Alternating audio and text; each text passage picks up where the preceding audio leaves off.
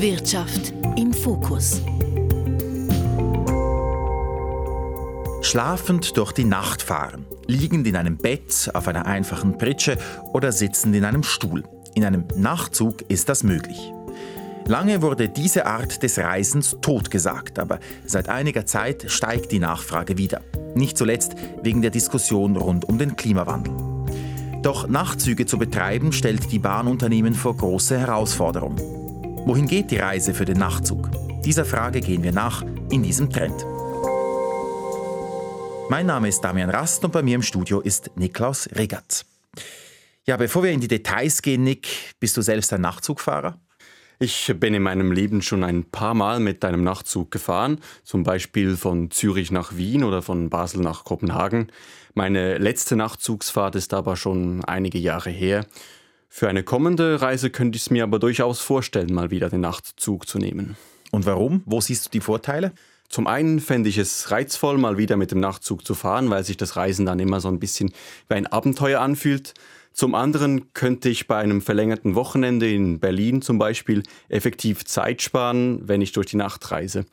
Wenn ich Freitag bis Montag frei habe beispielsweise, aber schon am Donnerstagabend fahre und am Dienstagabend zurück, dann hätte ich mehr Zeit in Berlin, als wenn ich zusätzlich zwei Tage für die Reise aufwenden müsste. Das ist auch eines der Hauptargumente, das die Zugunternehmen für den Nachtzug verwenden.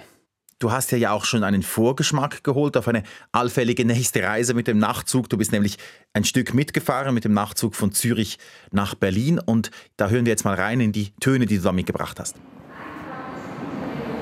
Ein Montagabend am Hauptbahnhof Zürich. Auf Gleis 14 steht der dunkelblaue Nightjet der ÖBB mit dem Ziel Berlin. Es sind noch 20 Minuten bis zur Abfahrt um 19.59 Uhr. Auf dem Perron trudeln schon die Reisenden ein junge Einzelreisende, Eltern mit Kindern, ein pensioniertes Ehepaar. Ich finde es noch schön. So, dass wir haben das Zweier. Ich kann gut schlafen. Ich habe eine Angst, dass wir dort spät ankommen. Berlin. Are you going to take the night train? I am, yeah, for the first time. Yeah. For the first time? so exciting. Absolut, das ist eine super Sache. Ich fördere es auf jeden Fall. Also, ja, ist auch gerade für junge Leute eine super Gelegenheit zum Reisen und klimafreundlicher als Flug.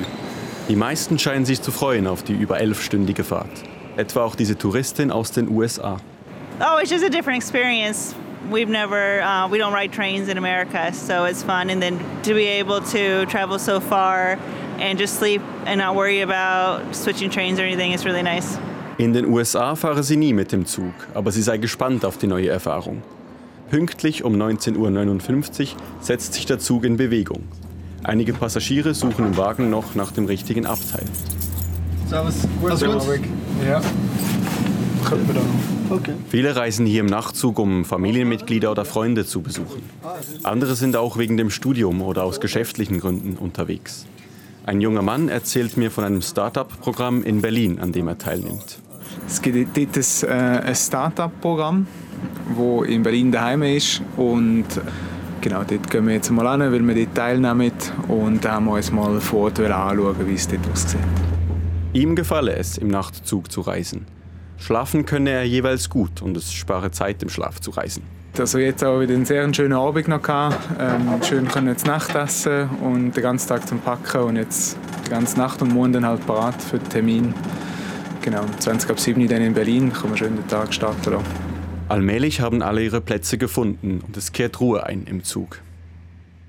Stimmen aus dem Nachtzug von Zürich nach Berlin haben wir gehört. Welche Destinationen kann man denn sonst noch von der Schweiz aus mit dem Nachtzug erreichen?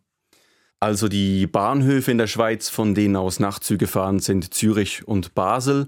Und grob gesagt fahren die Züge in zwei Richtungen, und zwar nach Osten und Norden. Die drei osteuropäischen Zugunternehmen bieten von der Schweiz aus Nachtzüge nach Zagreb, Budapest und Prag an. Alle anderen Strecken werden von den ÖBB, also den österreichischen Bundesbahnen, betrieben, mit denen die SBB zusammenarbeiten. Mit den ÖBB gibt es von der Schweiz aus Nachtzuglinien nach Graz und Wien Richtung Deutschland, unter anderem nach Hamburg, Berlin, Leipzig und Dresden. Seit kurzem gibt es auch wieder Amsterdam im Nachtzugsangebot ab Zürich und Basel. In Richtung Osten und Norden fahren also einige Nachtzüge aus der Schweiz.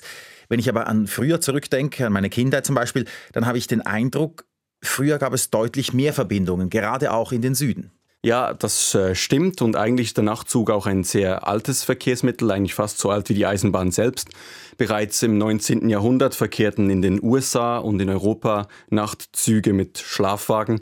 Der Grund ist naheliegend, weil Züge damals eher langsam fuhren. Auf weiten Strecken macht es dann Sinn, wenn man auch im Zug übernachten konnte.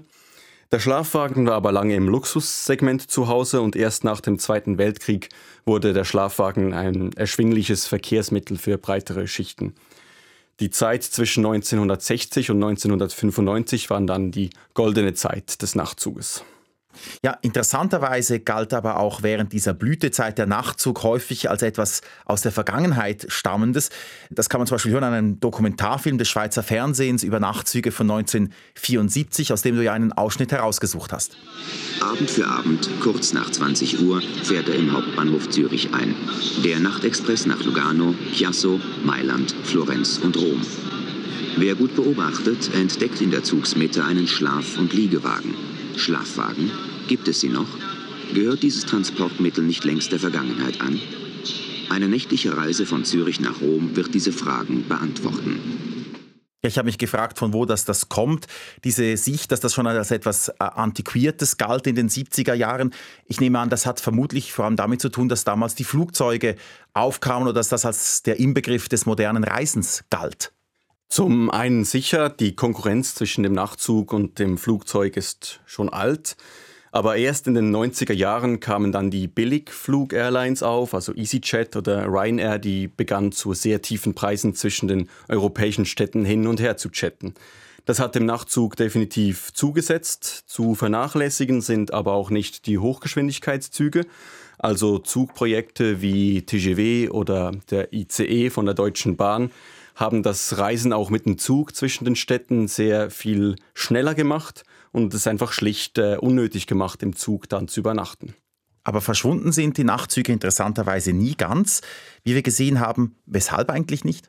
Also die Zeit nach der Jahrtausendwende war dann wirklich hart für das Nachtzuggeschäft. 2009 stellten die SBB ihre Nachzugslinien auch komplett ein deswegen. 2016 folgte auch die Deutsche Bahn, beide mit der gleichen Begründung. Nachtzüge seien schlicht ein Verlustgeschäft und das Signal, das die Zugunternehmen sendeten, waren, Nachtzüge sind kein Zukunftsmodell. Anders sah man das aber in Österreich. Die ÖBB übernahmen dann auch gewisse Nachtzugstrecken von den anderen Anbietern und dazu auch gleich das Rollmaterial.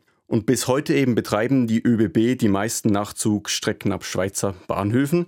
Trotzdem verschwanden in dieser Phase nach 2000 viele Nachtzugverbindungen aus den Fahrplänen. Etwa die Strecke von Zürich nach Rom oder Barcelona oder von Basel nach Kopenhagen. Und 2013 wurde auch die sehr lange Nachtzugstrecke von Basel nach Moskau via Berlin eingestellt. Gegen diese Einstellung gab es aber auch immer Widerstand. Ja, zum Beispiel vom Verein Umverkehr, der sich für eine umweltfreundliche Mobilität einsetzt. Und äh, dieser Verein reichte 2015 dem Bundesrat eine Petition ein mit dem Titel Rettet den Nachtzug. Nachtzüge seien eine klimafreundliche Alternative zum Flugverkehr und dürfen daher nicht verschwinden, sagt Tonja Zücher vom Verein Umverkehr. Für uns ist der Nachtzug deshalb auch so wichtig, weil er eine, eine, gute Alternative ist zum Flugverkehr. Bei der Klimawirkung ist es ganz klar, dass der Zug, egal ob er tagsüber oder nachts fährt, um ein Vielfaches besser ist als ein Flugverkehr. Auch als ich mit den Reisenden im Nachtzug gesprochen habe, sagten die fast immer, dass sie mit diesem Nachtzug unterwegs seien, um eben den Flug zu vermeiden. Es ist sehr schön, wenn es einen Nachtzug gibt. Ja, und jetzt haben wir eigentlich entschieden, dass man nicht mehr fliegt.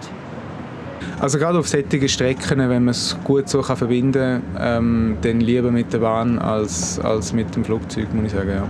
Also solche Strecken, die ich mit der Bahn fahren kann, fliege ich nicht. Bewirkt hat der Appell von Umverkehr 2015 aber nicht viel zunächst. Denn gerade die SBB sagten stets, die Nachtzüge seien halt unrentabel und dass zusätzlich auch die Nachfrage rückläufig sei.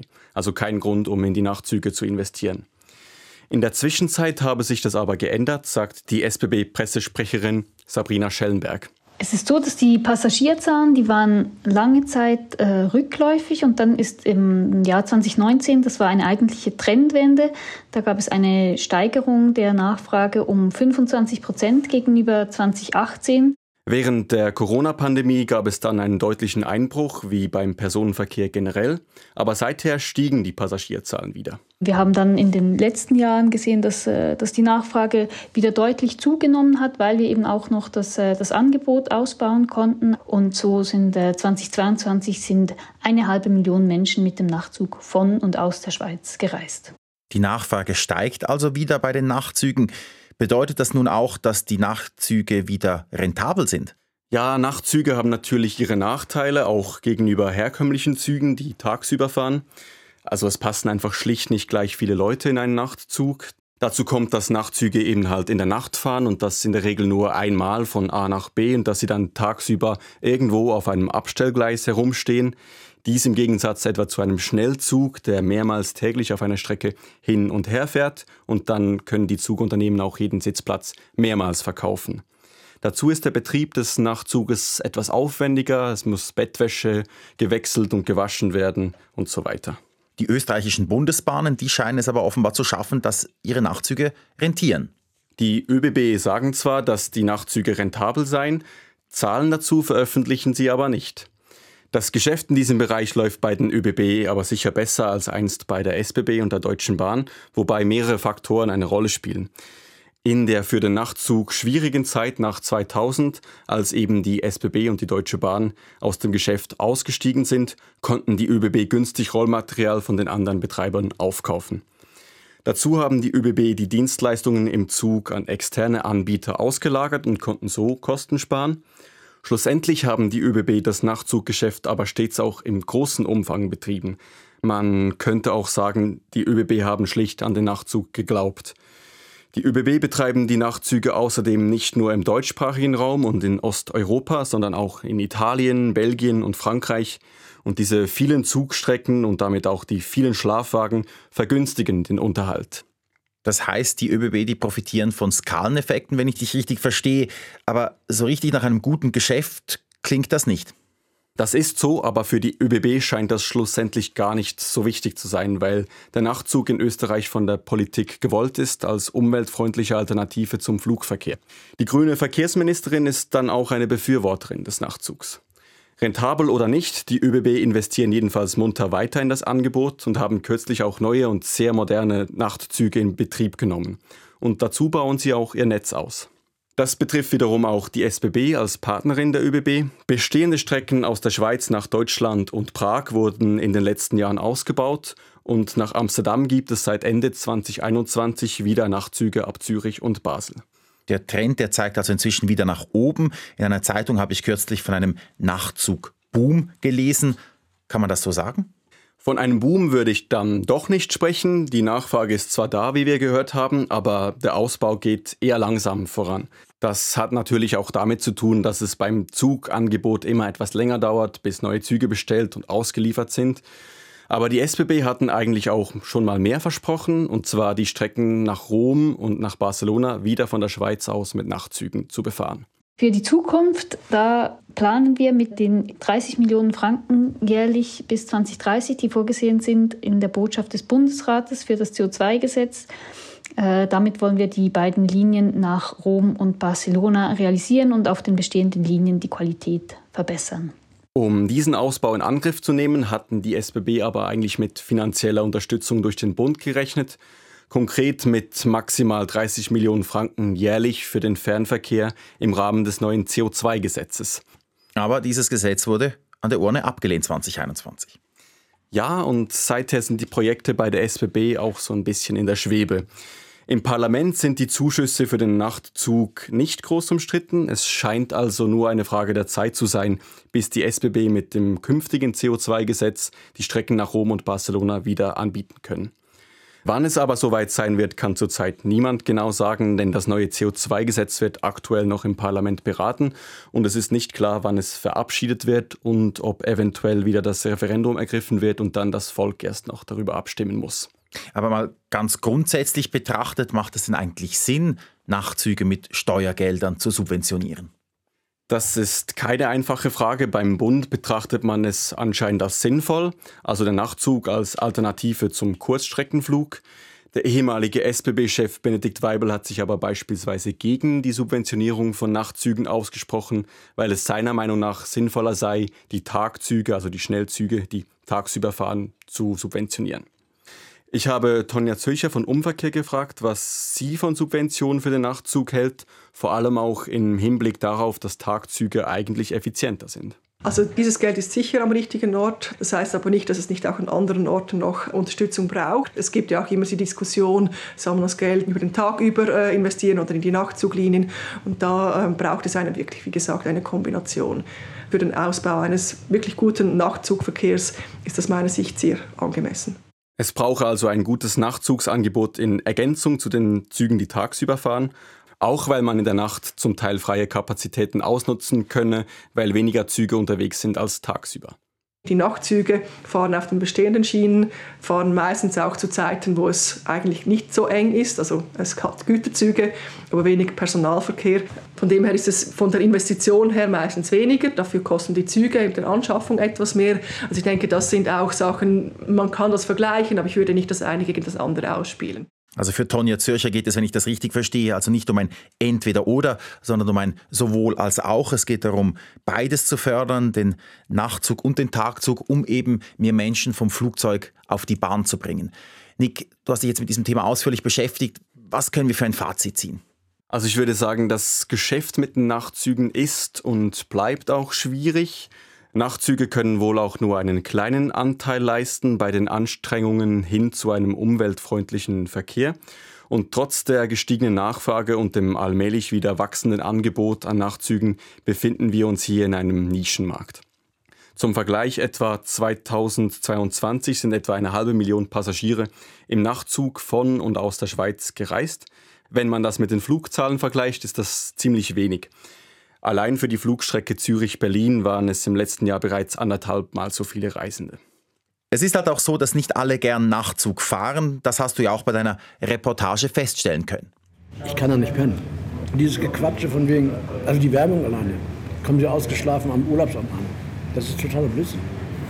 Weil du wirst ständig, du wirst ständig durch irgendwas geweckt. Ja, schlafen im Nachtzug, das können halt nicht alle, sagt auch dieser Mann, der für eine Theaterproduktion mit dem Nachtzug gereist ist. Wir nähern uns allmählich Basel, wo ich mich von meinem letzten Gesprächspartner verabschiede und ihm eine gute Nacht wünsche. Gut, gute Nacht.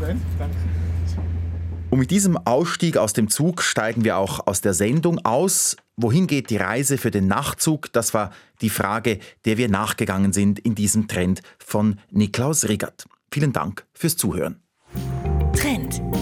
Wirtschaft im Fokus.